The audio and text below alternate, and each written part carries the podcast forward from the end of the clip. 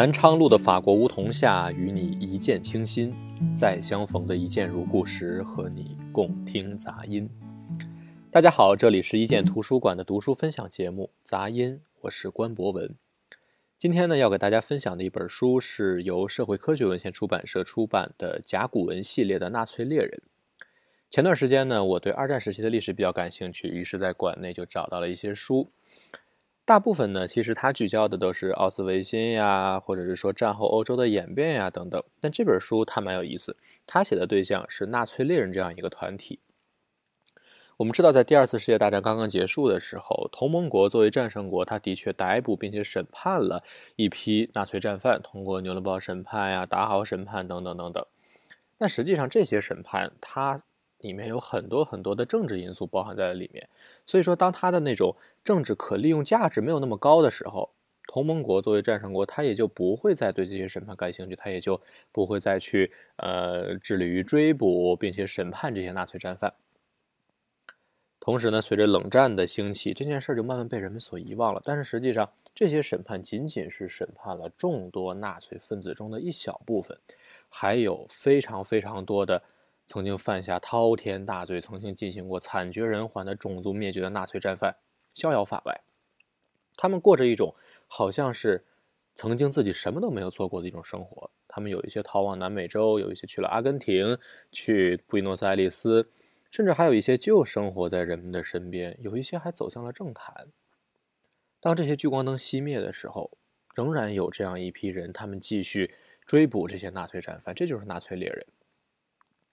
最开始呢，纳粹猎人他们的主导思想就是为了复仇，就是为了以牙还牙，以眼还眼。虽然说圣经里面啊，圣经里面耶稣说，啊，当别人打了你右脸的时候，你要把左脸也伸过去，你要你你你要感谢你的敌人，你要感谢迫害你的人，怎么怎么样。但是这个说起来说起来是啊，这高大上，但是实际上很少有人能够做到这一点。所以说，纳粹猎人最开始就是为了复仇。但是后来呢，随着他们的逐步进行，他们慢慢从这样一种复仇的思想，转换成了为了寻求正义，为了拒绝遗忘，为了让人们能够铭记，为了让我们能够知道自己我们作为人类曾经犯下过的罪行，曾经误入过的歧途。我曾经在不是非常了解纳粹猎人这样一个团体的时候，我当时总是想啊，就纳粹猎人应该是一种什么样的形象呢？就是啊，他应该是在南美洲丛林里面，就像。呃，Kingsman 一样，像这个零零七一样啊，他穿着这种在英国塞尔维街定制的西装，然后呃，在不起眼处藏着那种致命的杀伤武器，然后对之前纳粹分子紧追不放，随后把他摁倒在地，一脸冷峻地说：“宽恕是上帝要做的事儿，而我要送你去见上帝。”但是实际上呢，通过读这本书，我们发现。更多的时候，纳粹猎人他不是这样的一个光鲜亮丽的这种像是特工的这样的一个形象，他更多的是什么呢？他是处在众多档案包围的这种办公桌前，他仔仔细细的去搜寻那些足以将数量庞大的纳粹分子定罪的文件，为了确定他们的罪行。就算是说啊，以色列的特工摩萨德他们在布宜诺斯艾利斯，他们在抓捕呃阿道夫·艾希曼的时候，他们也是费尽了周折，小心翼翼，甚至用了一些见不得光的一些手段。我们很多时候会困惑，为什么要追踪这样一个呃不久于人世的老年集中营看守？为什么不能说让他平静的死去？为什么说要在他行将就木、病入膏肓的时候还要把他送上法庭？其实，关于奥斯维辛、关于二战、关于纳粹、关于法西斯，我们一次一次的提起，一次又一次的去铭记，这这些对于我们这些没有亲身经历过战争的人来讲，有什么意义呢？后来我觉得，这种意义在于告诉我们不要不要去遗忘，